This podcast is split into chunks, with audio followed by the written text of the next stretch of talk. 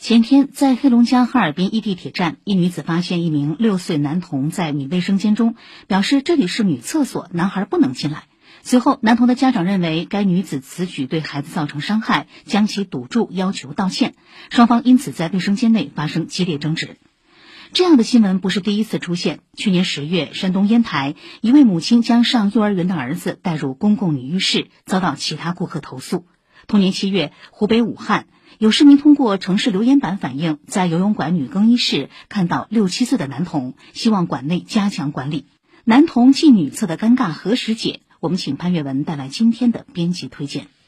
孩童进异性卫生间、更衣室等场所之所以引发争议，最根本的是这关乎于性别意识和个人隐私问题。据了解，大部分儿童到了三岁之后就开始意识到男女有别，对于自己因性别不同而在身体结构上有差异的异性产生好奇心。此时，如果孩子进入异性私密场所，的确可能让部分在场的异性感到被冒犯或者不舒服。所以，这并非矫情或小题大做，反而倒可以看作是当代人个人隐私保护意识增强的表现。而且，不少国家都针对这一问题制定了明确的行为规则，比如儿童进入异性厕所的年龄限制。儿童单独如厕的安全须知，家长或其他人员陪同的行为守则等等等等，用规则来约束行为，从而减少人与人之间不必要的摩擦，同时引导父母去从小培养孩子的性别意识。专家也表示，很多妈妈觉得男孩很小就把他带到女厕所，这可能会让男孩混淆性别，这样以后会出大问题的。